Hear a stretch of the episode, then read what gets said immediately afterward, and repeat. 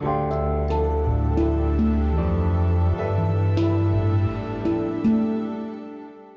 schreiben das Jahr 2021 und das hier ist die sogenannte Gegenwart.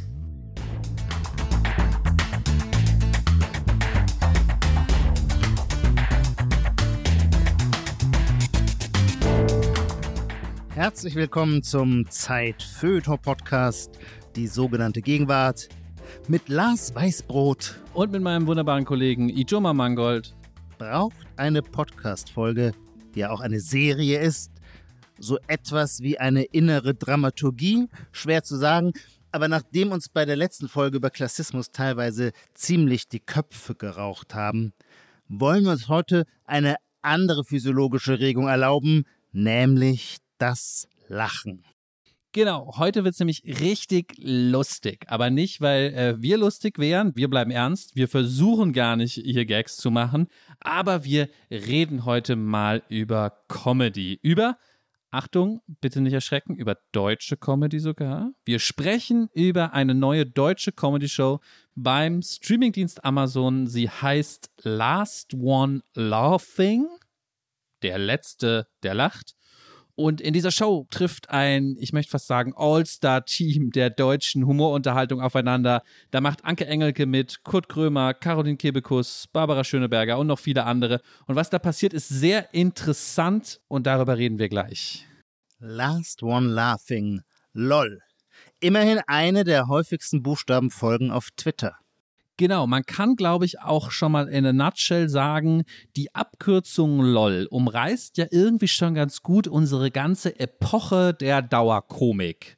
Das LOL-Zeitalter, ja. Und genauso kann man, glaube ich, bei dieser Show Last One Laughing sagen, da kann man ein paar ziemlich gute Gegenwartsbeobachtungen zur Komik dieser Tage machen. Oder, Ijoma? Ja, unbedingt. Aber Bevor wir da einsteigen, spielen wir erstmal traditionsgemäß unsere Kernkompetenz aus, also unser Kerngeschäft, der Gegenwartscheck. Okay, und auch diesmal fangen wir an mit einer Sprachnachricht von Nina, die uns zwei Beobachtungen geschickt hat. Sie bekommt jetzt die Pole Position für ihre erste Beobachtung, die wir bewerten müssen. Achtung, ich spiele das jetzt ab. Hi Lars, hi Ijoma, da bin ich wieder mit zwei Vorschlägen. Gleich kommt der erste, wobei ich sagen muss, beide hängen so ein bisschen mit dem Wetter zusammen und der kalten Jahreszeit, die jetzt hoffentlich bald vorbei ist. Und ich habe eben schon geguckt, wie das Wetter bei euch wird am Tag der Aufnahme. Ich hoffe jedenfalls kalt und grau und garstig, weil das die Chance erhöht, dass ihr mir meine Punkte gebt. Ich leg mal los. Das erste, ich habe gecheckt, wir hatten es tatsächlich noch nicht und ich kann es eigentlich kaum glauben, weil es für mich so gegenwärtig ist ähm, und war die letzten Wochen und Monate. Das ähm, erste ist Eisbaden. Und zwar ist das ja was, was man sozusagen als wiederkehrendes Phänomen von Wladimir Putin kennt, oben ohne der irgendwie in eisiges Wasser in der russischen Einöde steigt. Man kennt das von irgendwelchen Finnen, die nach der Sauna ins Wasser rennen und so weiter. Aber nun scheint es mir in der Pandemie, also sowohl in den sozialen äh, Medien habe ich das, ist mir das aufgefallen, aber auch beim Spazierengehen einmal an einem Stadtsee, wo so blasse Großstädter versuchten, da rein, irgendwie reinzukommen, als auch einmal am Meer habe ich das gesehen, im Februar, glaube ich ist es so ein Phänomen geworden, was immer mehr Menschen ja irgendwie zu reizen scheint. Ähm, Ijoma, du und ich, wir hatten das ja in der Folge, wo es um die Fernsehserie äh, Goop ging, wo es diesen Coach gab, diesen Eisbaden-Coach, der diese hübschen kalifornischen Menschen ähm, ins Wasser gejagt hat, in den Lake Tahoe bei sieben Grad. Und da war es ja so eine Praxis, um Traumata zu besiegen, um die eigene Gesundheit zu stärken und sich mental zu fokussieren. Was jetzt dahinter steckt, da muss ich gleich nochmal drüber nachdenken. Jedenfalls ist es mir aufgefallen, allen voran bei dem Ex-Bild-Chefredakteur Kai Diekmann, der immer so ähm, mit so Selfies, wo man ihn sah, wie er dampfend ähm, in Großaufnahme so aus einem eisigen Gewässer stieg. Aber auch einfach bei irgendwelchen Leuten, die das dann, die so euphorisiert in die Kamera gestrahlt haben und so Hashtag anbaden, die das einfach geschafft hatten, da reinzuspringen. So. Ja, und wenn man sich jetzt fragt, was soll das oder was, was ist das Gegenwärtige daran, was da drin steckt, würde ich sagen, das ist auf der einen Seite natürlich ganz simpel so die Suche nach der Intensität, nach der intensiven Lebenserfahrung. Ähm, in Klammern, da würde ich gerne mal eine Folge mit einem von euch drüber machen, weil ich das doch spannend finde, auch wenn es schon länger zur Gegenwart gehört, die Suche nach dem intensiven Leben.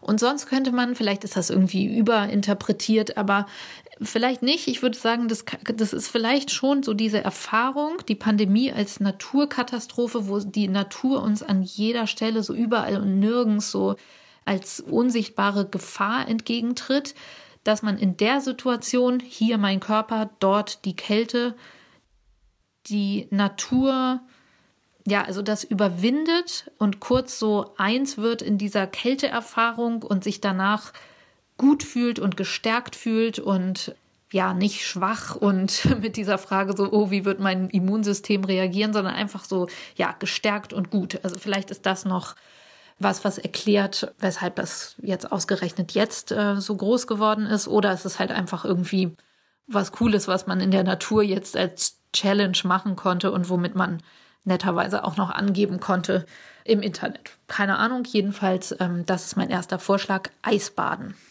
Das war Ninas erster Vorschlag für den Gegenwartscheck. Ja, Ijoma, du wolltest schon loslegen. Ja, ich war wild entschlossen, äh, Nina den Punkt zu verweigern, ähm, weil dieses Eisbaden erschien mir überhaupt kein neues äh, Phänomen der Pandemie zu sein, sondern seit Jahren kenne ich äh, geisteskranke Freunde, die an Neujahr zum Beispiel Eisbaden gehen und ins Wasser springen.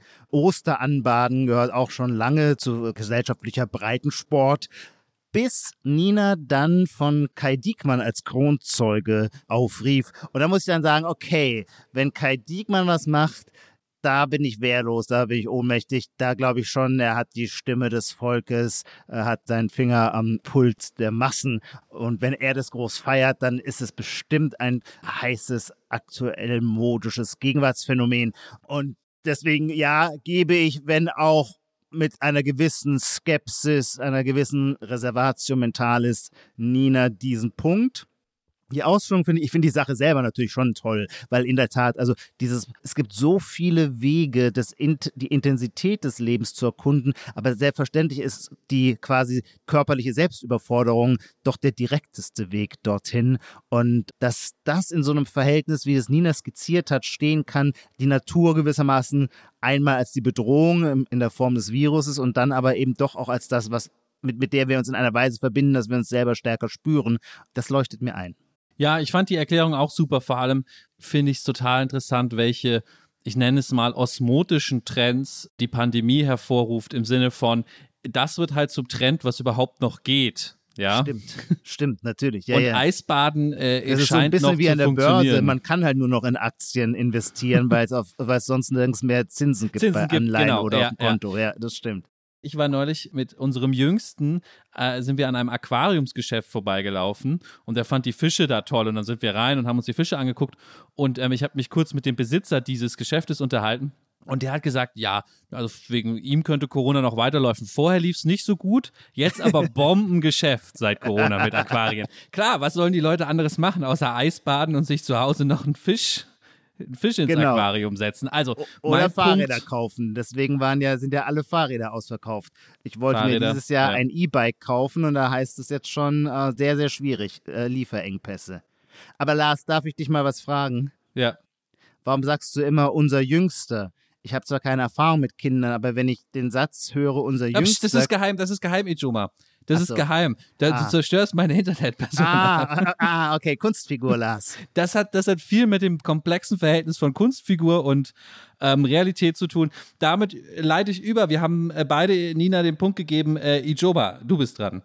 Ich möchte heute mit einem Begriff punkten, den ich erst kürzlich zum ersten Mal gehört habe. Ich glaube, er ist auch ein neueres Phänomen, zumindest als Diskursphänomen, weil die Frage von Transition, also von Geschlechtswechsel, äh, erst in den letzten Jahren überhaupt so en vogue geworden ist, zumindest als Gegenstand des Nachdenkens, des Reflektierens und des darüber Sprechens. Und äh, aus diesem Kontext kommt der Begriff Dead Name. Und Dead Name ist der Name, den eine Person bei Geburt bekommen hat und nun macht sie eine Transition, eine Geschlechtsumwandlung durch und nimmt dann logischerweise einen anderen Namen an, nämlich einen neuen, der zum neuen Geschlecht passt. Und damit wird der alte Name zum Dead Name. Und ich fand das irgendwie einen interessanten Begriff, auch weil er in Auseinandersetzungen, in Diskussionen äh, immer eine wichtige Rolle spielt, weil ob viele, weiß ich nicht, aber zumindest manche Transperson erzählt dann die Erfahrung, dass es ausdrücklich als Instrument der Verletzung genutzt wird, von anderen Leuten, von transfeindlichen Leuten,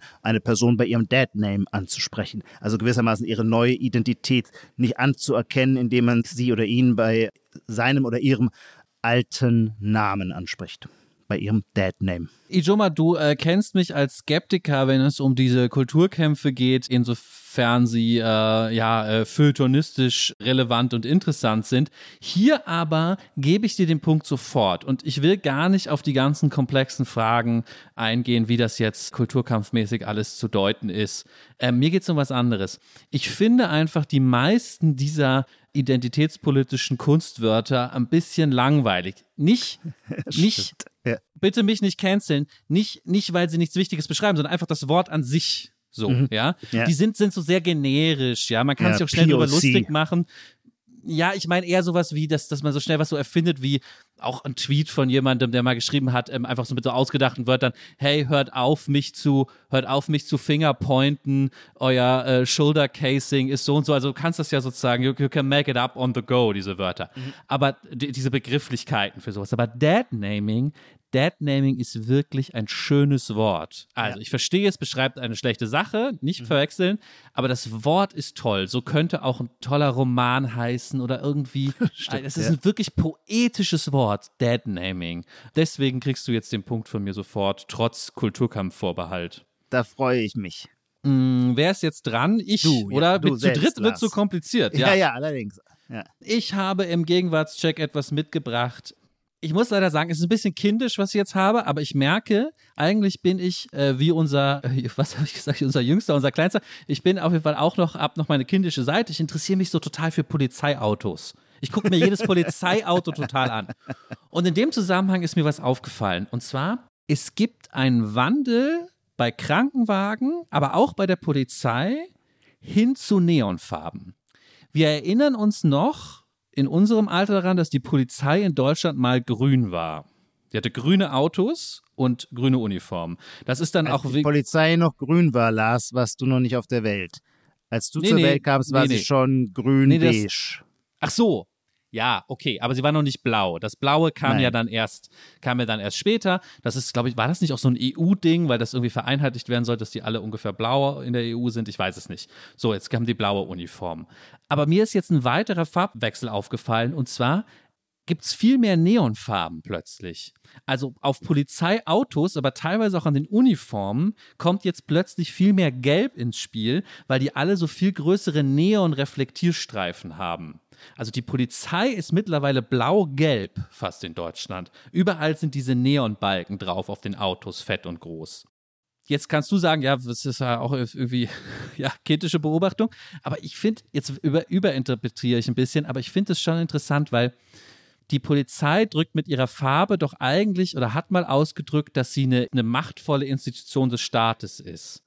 Aber diese Neonfarbe ist ja gar keine Machtdemonstration mehr, sondern rein pragmatisch, wir wollen erkannt werden, damit niemand in unser Auto reinfährt, wenn wir auf der Autobahn eine Kontrolle machen. Die Neonfarbe schützt ja nur. Sie ist, jetzt kommt das Überinterpretierte, sie hat schon was mit Anerkennung zu tun. Eigentlich ist das auch ein Anerkennungsdiskurs, dass selbst die Polizei jetzt nicht mehr Macht mit ihrer Farbe demonstriert, sondern gesehen werden will. Auch sie wollen gesehen werden, weil sie sind, ne sie sind neongelb, ja das Ganze, unser toller Kollege Martin Albermacher hat da vor zwei Jahren schon mal einen Text drüber geschrieben, diese neongelben Westen bei Radfahrern, die gibt es ja überall, dass alle sich sozusagen so neonmäßig aufrüsten. Aber auch die Polizei ist plötzlich neongelb. Das ist mein Gegenwartscheck. Auch die Polizei will gesehen werden. Das finde ich so lustig. Hm, ich hätte ja gerne den Punkt verweigert, weil die Sache selber scheint mir so mechanisch zu sein, so dass in ihr gar kein soziologischer äh, oder kulturtheoretischer Mehrwert drin ist bis du dann eine völlig überdrehte Gaga-Deutung nachgeschoben hast. Und die ist natürlich sowas von herrlich, dass die Polizei sich quasi einreiht in unsere Kultur der Repräsentationsbedürftigkeit, wo jede Minderheit davon spricht, sie müsste mehr wahrgenommen werden. Übrigens, ein Punkt, da fühlte ich mich schon unmittelbar an meine Kindheitserinnerungen ähm, angesprochen. Es war, das erinnere ich noch, für mich tatsächlich ein schockierender Moment, als die Polizeiautos, ich weiß nicht mehr in welchem Jahr, nicht mehr grün waren, sondern grün-beige oder grün-weiß. Grün-Weiß wurden sie, weil ich als Kind natürlich genau so, wie du das gesagt hattest, aufgewachsen war in der Vorstellung, dass das Grün der Polizei eine ontologische Eigenschaft ist, die mit ihrer machtvollen Institution zusammenhängt und die deswegen auch so unveränderlich ist wie die Sache selbst. Dann plötzlich als, keine Ahnung, acht, neun oder zehnjähriger erleben zu müssen, dass das völlig kontingent ist dass die einfach eine neue Farbkombination wählen können. Das hatte mich damals tatsächlich schockiert. Also, schöne Geschichte, die du uns erzählt hast.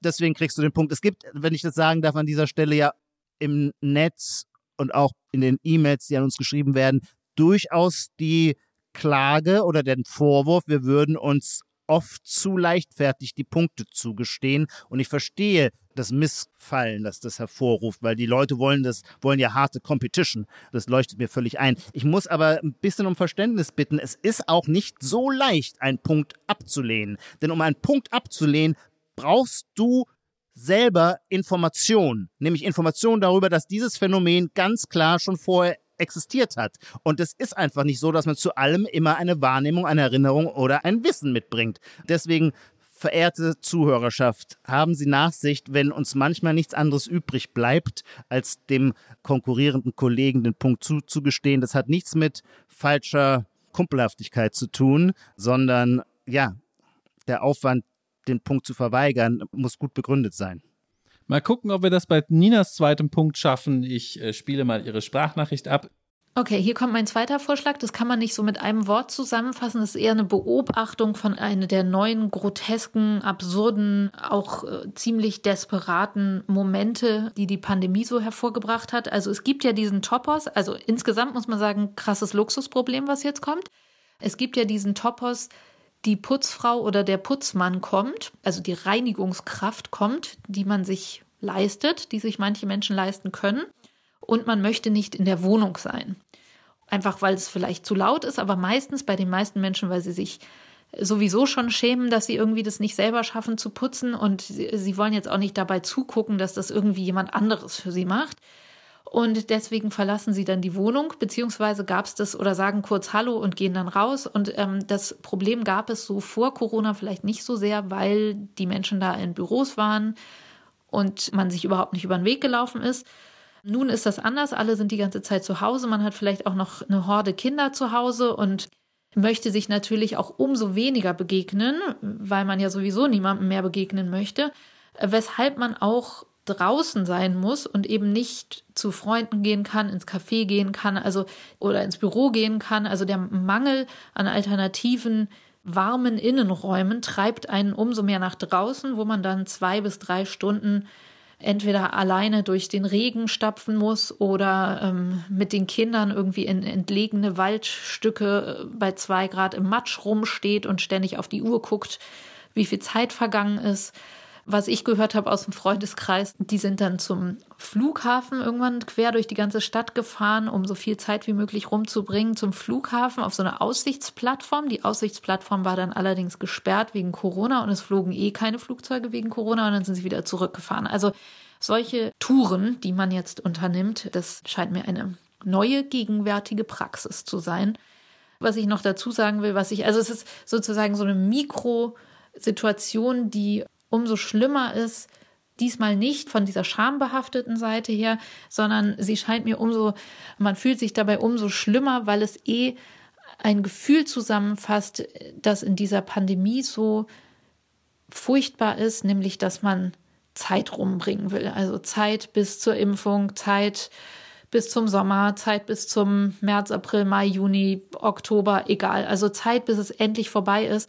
Und das wird dann immer wieder aufgeschoben. Und das ist für mich sowas ähm, mit das Schlimmste in dieser Pandemie, dass man die so kostbare Lebenszeit eben versucht, schnell, so schnell wie möglich rumzubringen. Das steckt noch in dieser Beobachtung mit der Flucht vor der Putzkraft. So könnte man das zusammenfassen. Also, das ist mein zweiter Vorschlag.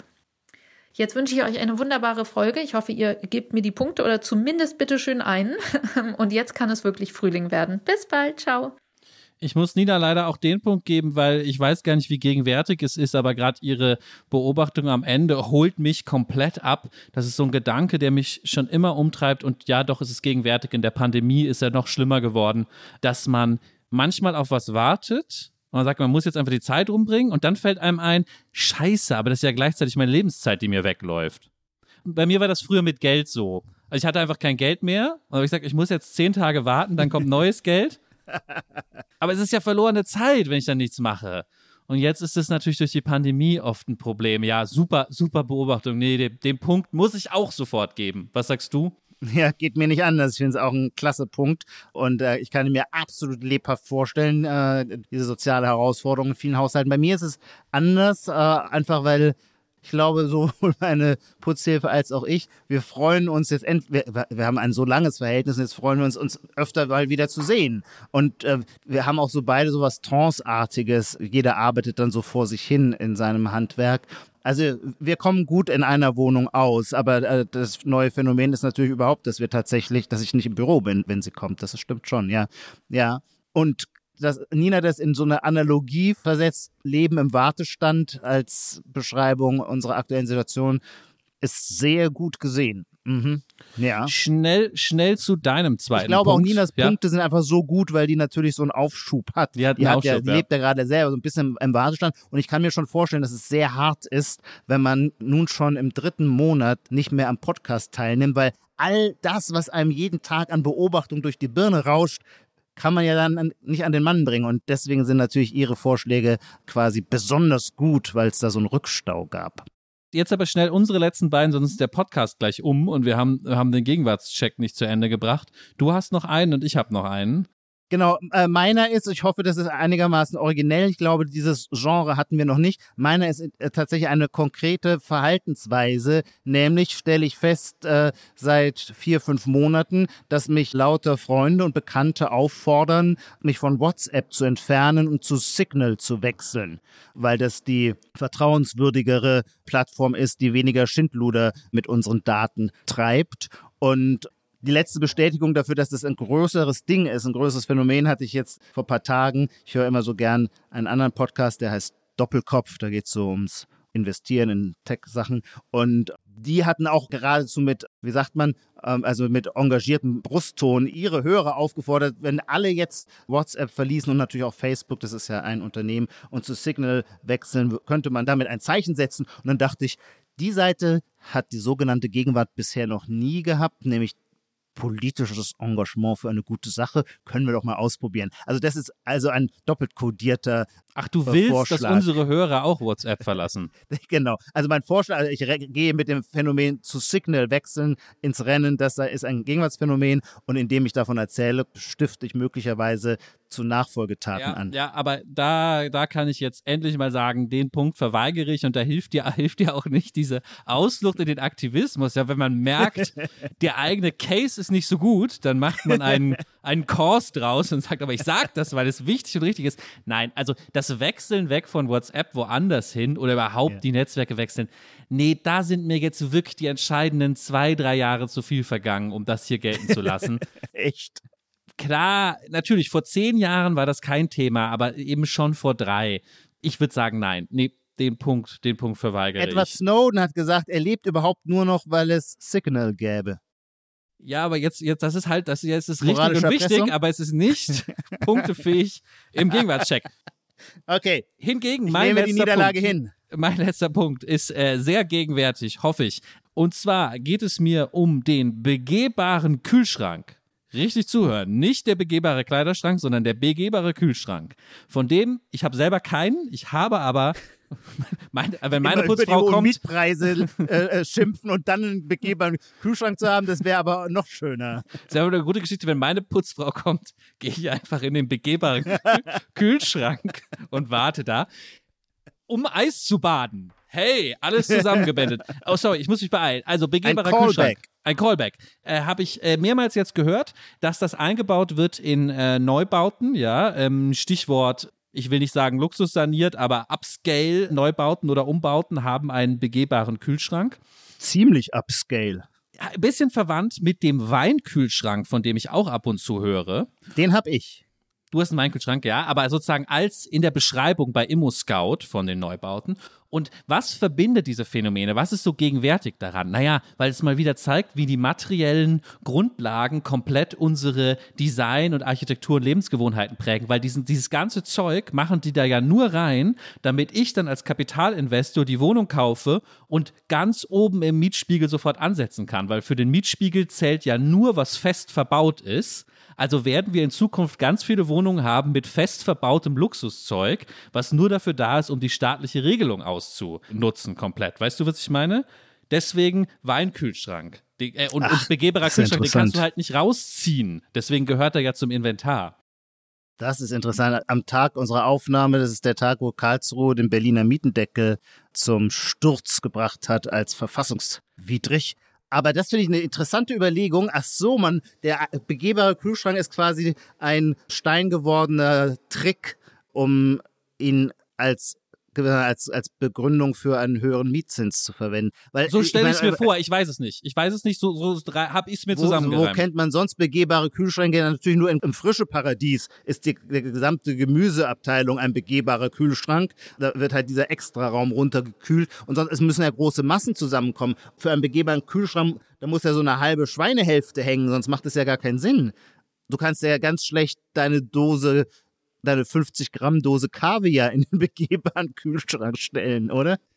Ich, ich weiß es auch nicht. Ich glaube, wir haben es mit einem Immobilienmarkt zu tun, wo alle Sachen jetzt plötzlich Hundewaschplätze und begehbare Kühlschränke haben. Aber nicht, weil der Markt toll funktioniert und Leute brauchen das wirklich, sondern um eben dafür die Mieten möglichst hoch ansetzen zu dürfen. Klingt überzeugend. Ich habe jetzt auch keine Gegenbeweise. Ich gebe dir den Punkt. Ja, okay. Ich habe keine Ahnung, ob irgendwas davon gestimmt hat, was ich jetzt gesagt habe mit der Begründung, warum das so ist. Es ist einfach nur Spekulation. Ich hoffe, äh, die Hörerinnen und Hörer können uns ja ähm, schreiben, wenn das, wenn das anders ist. Kommen wir zum Hauptthema, nämlich die Serie, die Show, die in sechs Folgen bei Amazon läuft, Last One Laughing. Wir sprechen also heute über deutsche Comedy. Das klingt erstmal schlimm, da haben viele Leute Vorurteile gegenüber deutscher Comedy, auch Ängste spielen da eine Rolle bei unserer avancierten Hörerschaft, glaube ich. Und das muss ich kurz vorwegschicken, die Geschichte, so ging es mir leider auch.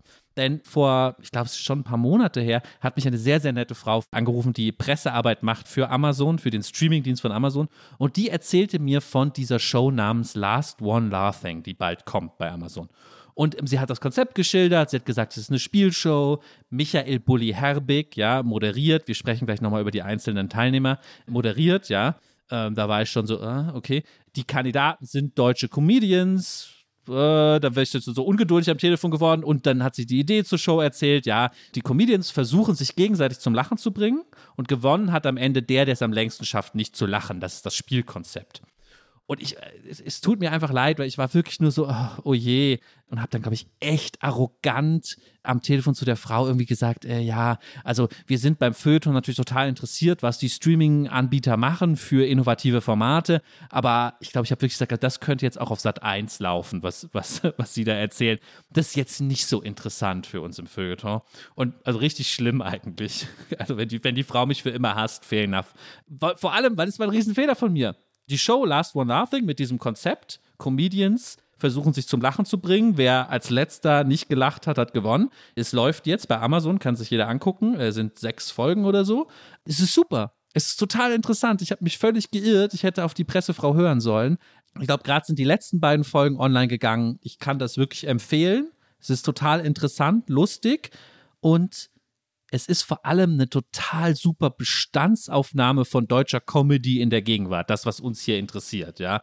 Es ist auch so eine kleine Chronik, nochmal zurück in sozusagen die lange Gegenwart, ja, weil aus welche, also die Teilnehmer kommen aus allen möglichen deutschen Comedy-Ecken und Schulen von RTL Samstagnacht bis Poetry Slam, ja, so alles, was, was zur deutschen Comedy beigetragen hat.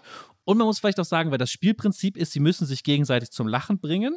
Und es kommt plötzlich drauf an, also der Comedy ist so der Leistungsshow des Comedy-Betriebs, ja. Was kommt eigentlich raus, wenn es wirklich drauf ankommt? Hier, macht mal wirklich, dass ihr lacht, obwohl alle versuchen nicht zu lachen, ja. Und das ist ein, einfach ein super Experiment, ästhetisches Experiment, oder? Wie, wie fandest du das? Du hast es dir auf meinen Drängen hin auch angucken müssen. Ja, äh, nicht auf, auf, äh, ich musste gar nicht gedrängt werden, ähm, sondern ich, ich hatte mich gefreut, was Lustiges zu sehen. Und so war auch der Effekt. Ich habe mich die ersten zwei, drei Folgen weggeschmissen vor Lachen und fand es einfach herzerfrischend für mich, äh, mal wieder was, was sehr Lustiges zu schauen. Ich habe dann allerdings schon auch festgestellt, dass gewissermaßen, also Stichwort abnehmender Grenznutzen, es erschöpft sich dann auch. Und zwar nicht, weil die Serie, die hat sechs Folgen, von Folge zu Folge schlechter würde. Im Gegenteil, sie nimmt vielleicht sogar noch an Raffinesse zu. Aber meine Lachbatterien waren gewissermaßen dann schon genug aufgetankt oder äh, ich hatte dann das Genre schon genug ausgekostet, sodass ich am Ende das alles mit Respekt für die Handwerklichkeit betrachtet habe, aber nicht zwingend noch so wahnsinnig gelacht habe wie am Anfang. Okay, Ijoma, ich unterbreche dich einmal ganz kurz, um einmal ganz kurz nur, damit alle Hörerinnen und Hörer äh, was vor Augen haben, zu erklären, was da eigentlich passiert, bevor wir über diese Show reden, die mich so fasziniert hat, ja. Wir sehen eine ja, eine Studiokulisse, ein Wohnzimmer ist danach gebaut. Es gibt dann auch so Comedy-Requisiten, die rumliegen. Das ist die Bühne. Und es gibt einen Raum daneben. Dort sitzt eben Bully, dieser Komiker mhm. und Regisseur, der überblickt sozusagen diese Wohnzimmerbühne mit Videomonitoren und kann da alles sehen. Und auf die Bühne kommen dann zehn deutsche Komikerinnen und Komiker, ja, von Anke Engelke bis so fast vergessenen Leuten wie Mirko Nonchev. Und die haben eine Aufgabe, sie sollen nicht lachen. Das Spiel geht sechs Stunden lang. Es gibt so einen Joker, also wer zweimal gelacht hat, man hat zwei Leben, wer zweimal gelacht hat, fliegt raus. Die Leute werden weniger auf dieser Bühne. Und ähm, wer am Ende übrig ist, hat dann, also der Promi gewinnt dann einen Geldpreis, 50.000 Euro, der natürlich gespendet wird für irgendeinen guten Zweck, wie das bei so Promi-Game-Shows immer so ist. Du hast es vorhin schon ein Experiment genannt und das Tolle an dem Format finde ich, dass man als Zuschauer, es ist wirklich interaktives Fernsehen, weil man als Zuschauer an diesem Experiment mitspielen, mitwirken kann.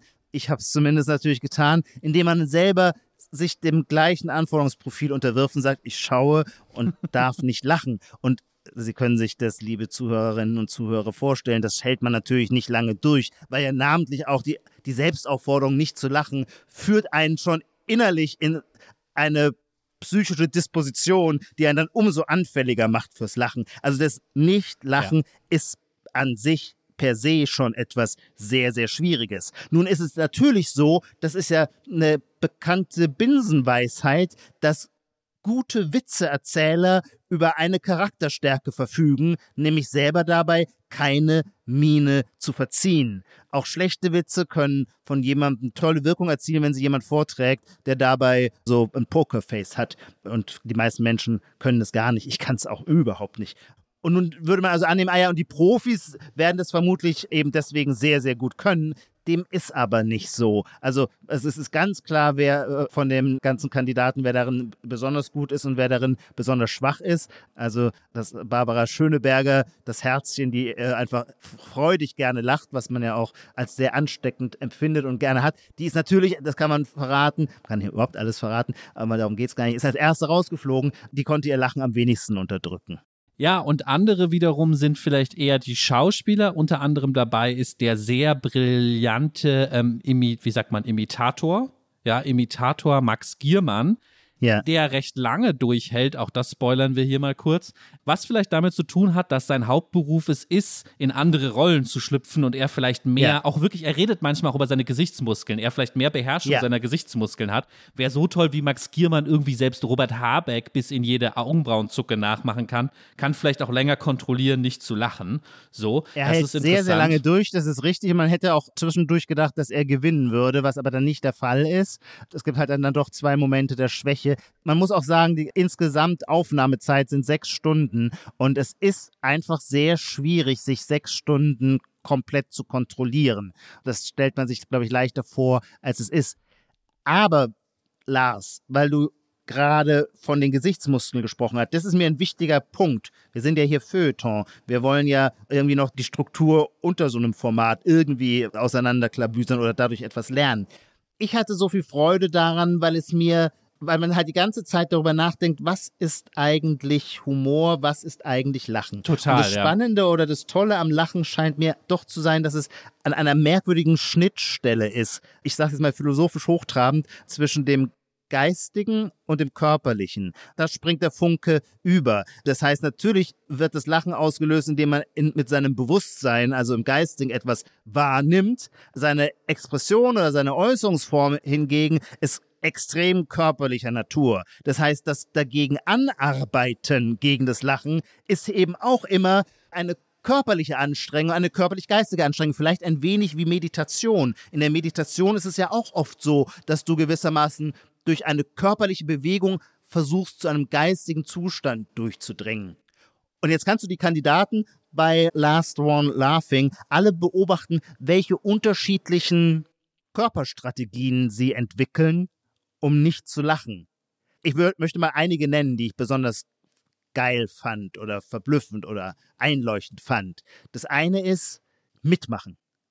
Wenn einer der Kandidaten zum Beispiel ein albernes Lied singt, das die anderen zum Lachen bringen soll, dann hilft es, wenn du einfach mitsingst bei dem Lied. Oder indem du quasi ironisch alles, was der Clown dir da gerade ins Gesicht sagt, so ernst nimmst, dass du dann ganz ernst immer, ah ja, Interessant. Das macht Oder, Anke oh, Engelke. Das macht Anke Engelke, das ist ihre Strategie. Vielleicht sozusagen, vielleicht der größte Star, der in dieser Show teilnimmt. Anke Engelke steht ja wirklich über allem. Alte, sie aber steht auch. wirklich über allem und das beweist sie auch in dieser Sendung noch einmal. Ja, also ja, Anke ja. Engelke, ja, sie ist schon die Göttin dieser Veranstaltung.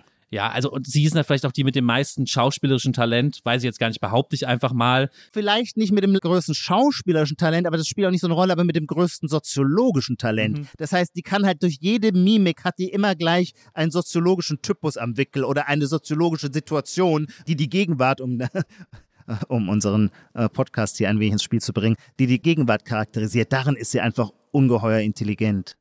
Ja, und dann macht sie das, indem sie immer so, so kleine Bemerkungen hin, statt, statt zu lachen, spinnt sie den Witz weiter oder kommentiert ja. ihn irgendwie. Ich glaube, vielleicht können wir an der Stelle auch schon zu unserer Stelle kommen, weil, wenn mich nicht alles täuscht, hört man da Anke Engelke auch kurz, auch wenn jemand anderes gleich hauptsächlich spricht. Es gibt tausend interessante Stellen in dieser Show, wo die Komiker versuchen, sich zum Lachen zu bringen. Aber eine hat mich besonders fasziniert es ist nicht für mich die lustigste gewesen. Ich musste da gar nicht so lachen, aber sie war einfach feuilletonistisch wahnsinnig interessant. Ich schicke vorweg, was wir gleich hören, ist den eben schon angesprochenen sehr, sehr, sehr, sehr guten äh, Imitator Max Giermann, berühmt geworden in, in der ProSieben-Show Switched Reloaded. Der macht Klaus Kinski nach das ist so ein bisschen so eine, so eine Paraderolle von ihm, weil die irgendwie besonders gut immer funktioniert. Ich finde, er kann noch viel bessere Sachen. Ich finde es gar nicht so schwierig, Kinski nachzumachen, aber er macht hier Kinski nach. Aber das reicht nicht. Äh, er hat sich doch was mehr überlegt, um die anderen zum Lachen zu bringen. Er macht in der Stimme von Klaus Kinski ein, wie er sagt, das berühmteste Bit der deutschen Comedy nach, nämlich Mario Barth über die Fernbedienung, die seine Freundin woanders hingelegt hat. Wir hören da jetzt einmal rein und dann müssen wir danach nochmal drüber sprechen, ja? Der berühmteste Schauspieler aller Zeiten wird jetzt den berühmtesten Stand-up aller Zeiten vortragen. Ja, ich bin jetzt schon verspannt. Ja. Mhm. Okay.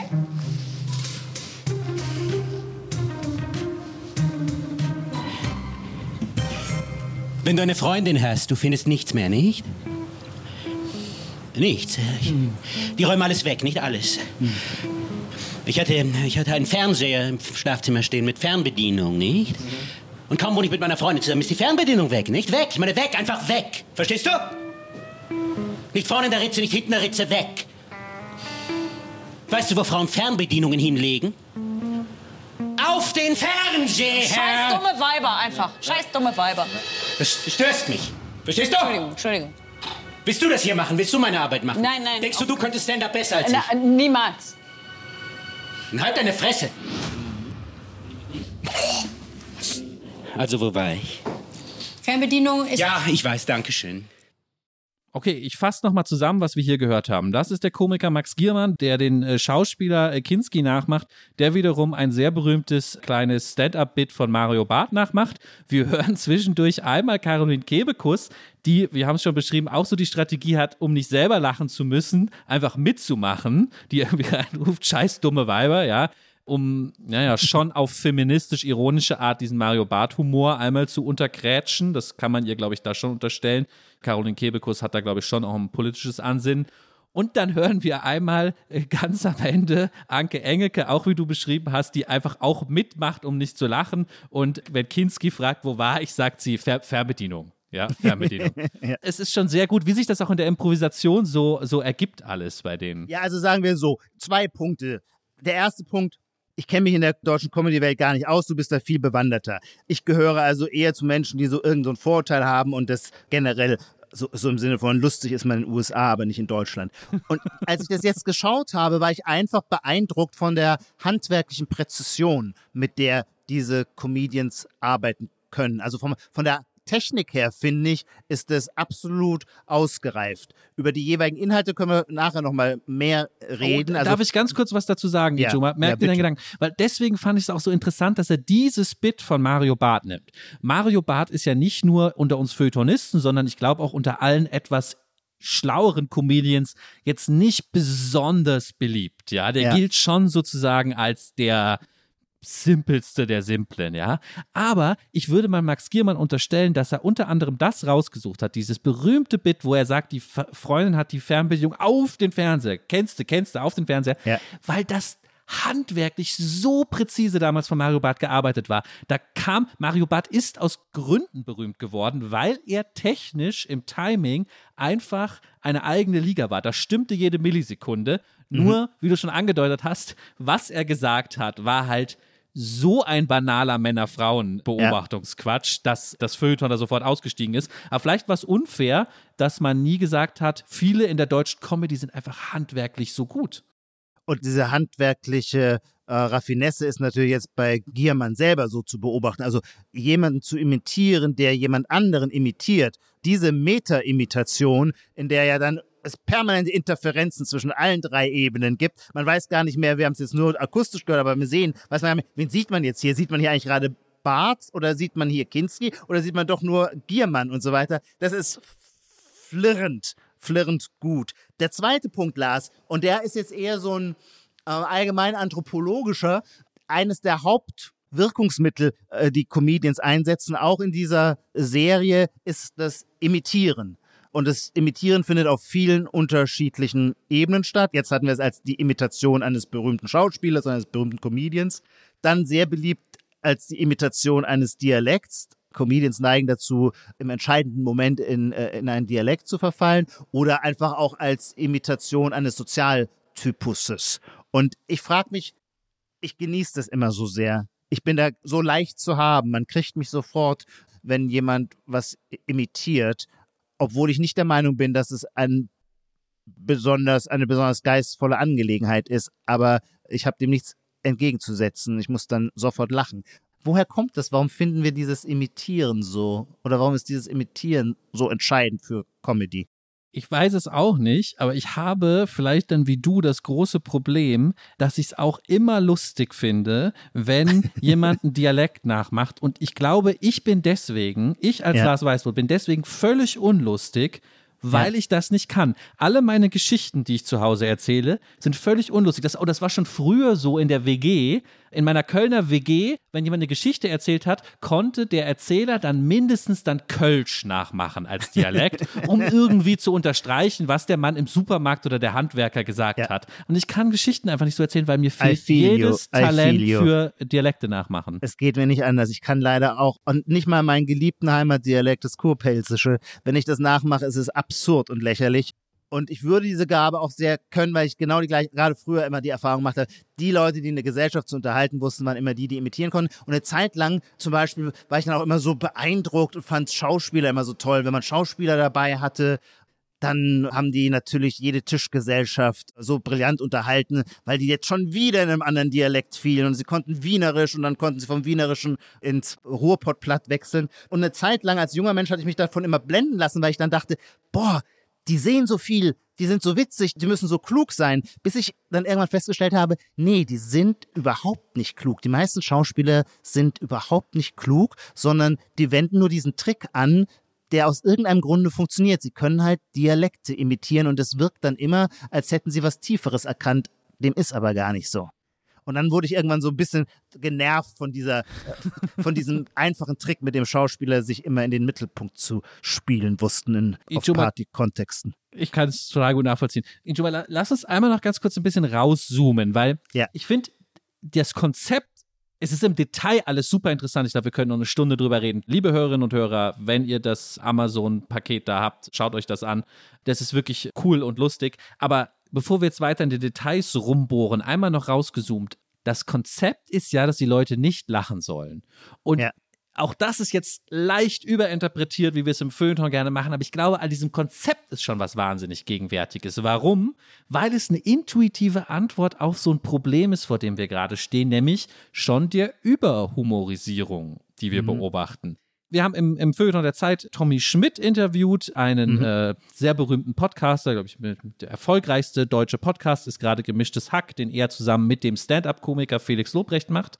Und Tommy Schmidt hat in diesem Interview gesagt, er glaubt, es ist gerade wieder so ein Overkill an Witzigkeit da, ja. Also dieses ganz, dieser Spaßgesellschaftsbegriff der 90er Jahre passt wieder, weil überall alles ist nur noch lustig, ja. Jede Werbung ist lustig.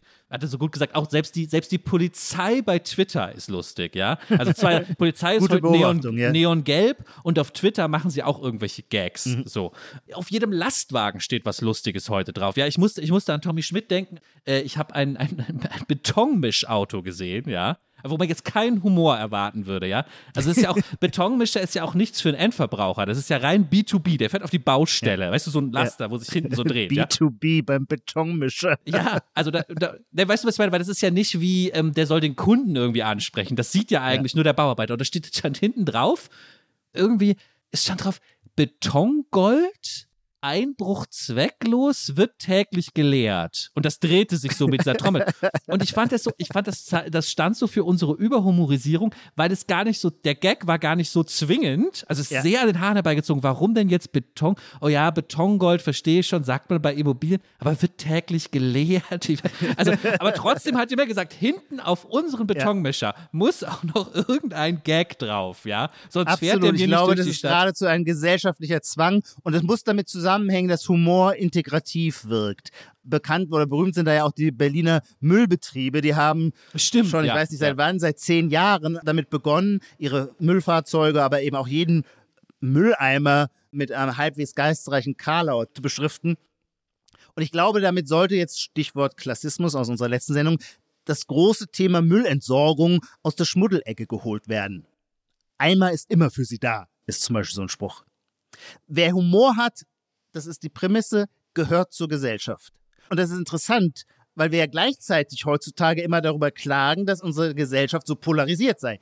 Also wir sind gleichzeitig die stark polarisierte Gesellschaft und dann auf der anderen Seite und zur selben Zeit die humorversessene Gesellschaft, wo ich jetzt die Vermutung hätte, dass der Humor als integrative Klammer dienen soll. Das Oder ist- das ist- zu simpel gedacht?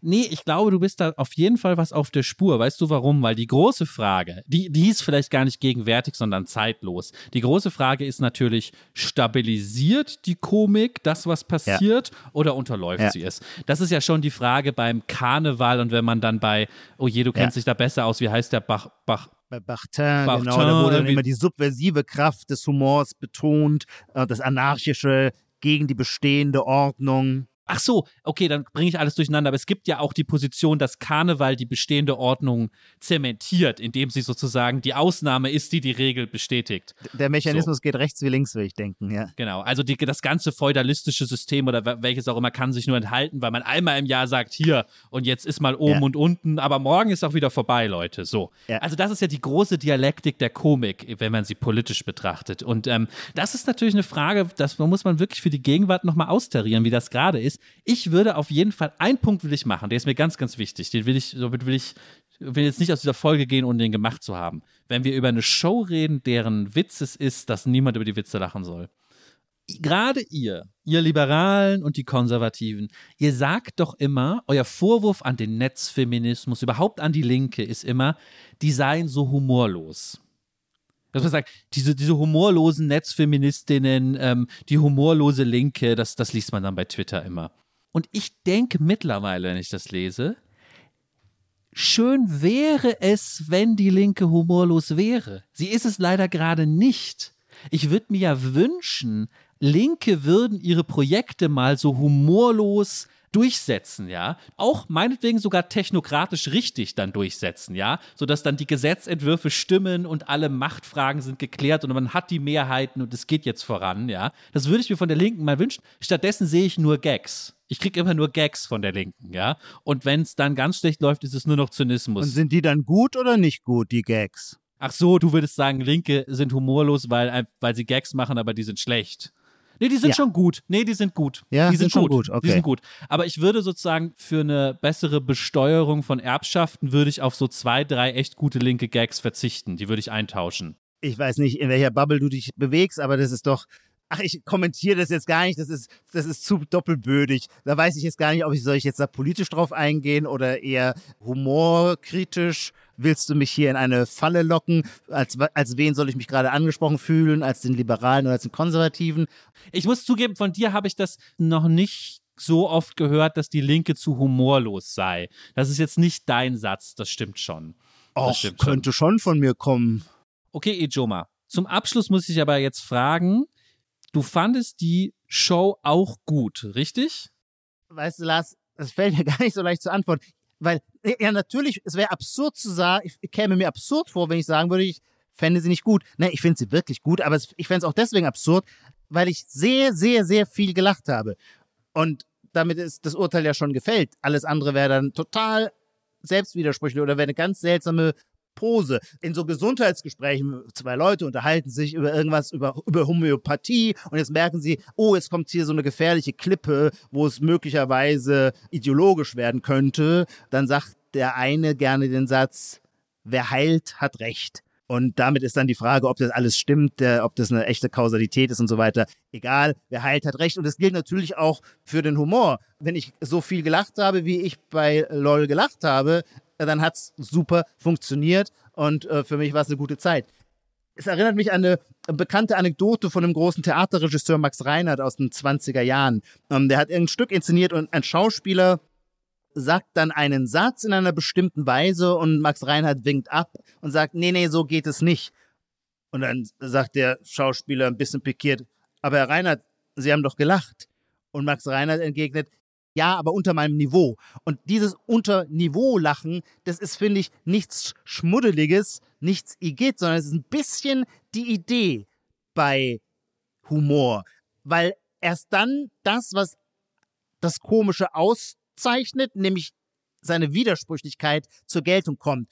Und deswegen möchte ich zum Ende unserer Folge nochmal auf eine Szene eingehen, die relativ am Anfang von äh, Last One Laughing stattfindet. Da macht Caroline Kebekus, die ich bis dahin nicht sehr gut kannte oder nur so ein bisschen auf dem Radar hatte und immer dachte, ah, das ist dann für mich, Stichwort Klassismus, doch ein bisschen zu prollig. Von der war ich sehr, sehr, sehr beeindruckt in dieser Serie, in dieser Sendung. Ähm, Ich habe die mir sehr gerne angeschaut, obwohl sie quasi echt mit einer schweren Zumutung da reingeht, denn sie macht im Ernst ein Furz-Contest, wo sie die anderen Kandidaten auffordert, sie sollen auf Zettel, so Zettel ziehen und da sind dann jeweils bestimmte Situationen, was weiß ich, ein Furz nach zwölf Stunden Karneval feiern in Köln und 20 Liter Kölsch macht man am nächsten Morgen. So, ich führe es nicht weiter aus. Und da würde man sagen, okay, Furzhumor, das ist gewissermaßen die infantilste Schwundstufe, die absolute Verdünnisierung von jedem Geist, geschweige denn von jeder Gesellschaftskritik, die man dem Humor sonst vielleicht ähm, gerne noch unterschiebt. Und ich muss sagen, ja, aber das ist eben geil, wenn es Frau Kebekus gelingt, mich genau auch damit zum Lachen zu bringen. Warum? Weil sie es technisch gut ausführt. Caroline Kebekus kann wahnsinnig. Sie ist der Max Giermann der Furzgeräusche in der, in der Imitation. Das können wir, glaube ich, festhalten. Alles andere ähm, kann man in dieser Show sehen bei Amazon. Okay, Ijoma, wir sind auf der Zielgeraden und schließen das Thema Comedy jetzt ab und kommen zu unserer letzten Rubrik, die sogenannte Zukunft. Ich stelle dir eine Prognosefrage, die du noch beantworten musst, bevor ich dich entlasse aus diesem Podcast, wir uns entlassen. Meine Prognosefrage ist diesmal eine Trendfrage zur Handgepäckentwicklung, so nenne ich es mal. Ich muss, ich muss kurz ausholen. Meine Kernkompetenz. Deine Kernkompetenz. Uns geht's ja auch im Gegenwartspodcast um Trends und ich finde, eine schöne Trendentwicklung, die man nachzeichnen kann, ist, wo haben eigentlich urbane junge Menschen ihr Zeug reingetan, wenn sie so in der Stadt unterwegs sind, ja? Und wenn man dann Ja. mal zurückblickt, allein durch dieses junge Jahrhundert, dann kann man sagen, es gab, und das sind alles auch sofort Klischees geworden, es gab die Umhängetasche, ja, von Freitag oder so. Ja. Das war dann, das ist jetzt mal der Nullpunkt, den ich nehme. Dann gibt es natürlich den Jutebeutel, ja. Ja. Der ist, glaube ich, immer noch erhalten geblieben, aber da gab es mal so eine Hochphase. Dann gab es, haben wir fast schon wieder vergessen, den Turnbeutel. Plötzlich hatten alle jungen Menschen diese Turnbeutel auf dem Rücken. Ähm, also die Turnbeutel, die wir in der Schule oder meine Generation zumindest zum Turnen hatte, haben die dann so auf dem Rücken getragen. In der Stadt. Plastiktüten, konservative Dandys, erinnere ich, haben eine Zeit lang äh, sehr ostentativ Plastiktüten getragen. Plastiktüten tragen, okay. Und der letzte Stand der Dinge war ganz klar die Gürtel- oder Bauchtasche, die man aber über der Brust so quer getragen hat. Das war sozusagen. War das nicht auch schon bei der Freitagstasche so, dass man sie quer. Äh, Ja, klar, aber die war ja dafür gemacht. Aber diese Gürteltaschen, diese Fanny Packs, die sind Ah, ja eigentlich Ah, ja, dafür hast gemacht, recht. sie Ja. um, oder waren sie früher mal, um, um Gürtel zu machen. Und jetzt hatten alle die so vor der Brust. Stimmt. Ich merke aber jetzt, wenn ich rausgehe, das geht ja schnell. Es ist eigentlich schon wieder vorbei. Also es ging jetzt ja lange genug, man hat drauf gewartet, man sieht noch so die letzten paar, ich möchte nicht sagen zu spät gekommenen, die so durchhalten und es weiter rocken, diesen Style. Aber eigentlich ist es vorbei und es gibt gerade so ein, so ein Vakuum. So ein Moment, wo sich entscheidet, was wird das Ding sein, wo die nächsten Jahre trendbewusste Großstädter ihr Zeug reintun, wenn sie äh, rumlaufen. Dafür hätte ich gern von dir eine Prognose. Lars, das darf doch nicht wahr sein. Also, das ist ja so hammerschwer. Da muss ich ja jetzt richtig, ich muss ja jetzt was, eine Fantasie, eine Imagination haben.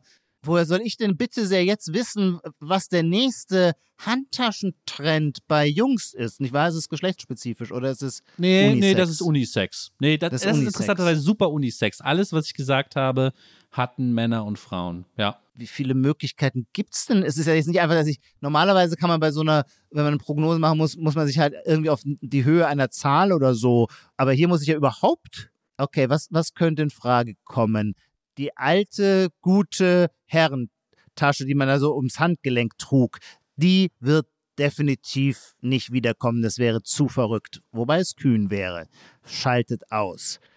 Dann, was für Möglichkeiten gibt es noch? Der Einkaufskorb so aus geflochtenem Strohmaterial. Nein, das ist zu ökig. Das wird sich auch nicht durchsetzen.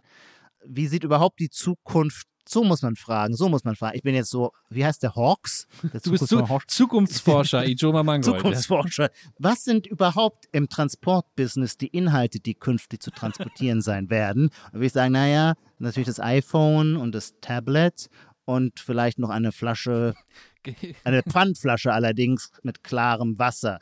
Insofern wird das Taschenvolumen auf lange Sicht abnehmen. In dem Maße, wie wir 5G ausbauen, wird das Taschenvolumen abnehmen. Also kommt eine Trageform in Frage, die elegant, aber nicht zu groß ist. Und das könnte sein ein Beutel. Ein Beutel. Mehr sage ich nicht. Meine Okay. Prognose, ein Beutel. Okay, ich verstehe schon. Okay, du bist ein sehr guter Zukunftsforscher. Ja, das ist, das ist eine richtige Zukunftsforscherprognose. Mit der möchte ich, möchte ich dich dann auch entlassen. Und ich bedanke mich bei allen Zuhörerinnen und Zuhörern. Ich entschuldige mich bei der Dame von der Pressefirma von Amazon, dass ich so arrogant zu ihr war. Ihr habt eine tolle Show. Ich habe mich wirklich drüber gefreut. Ich bedanke mich bei dir, Ijoma, und bis bald. Titel aller Bücher, Artikel, Filme, Songs oder Serien aus dem Podcast finden Sie in der Podcast-Beschreibung. Bei Anregungen, Kritik und Lob schreiben Sie uns gerne an gegenwart.zeit.de.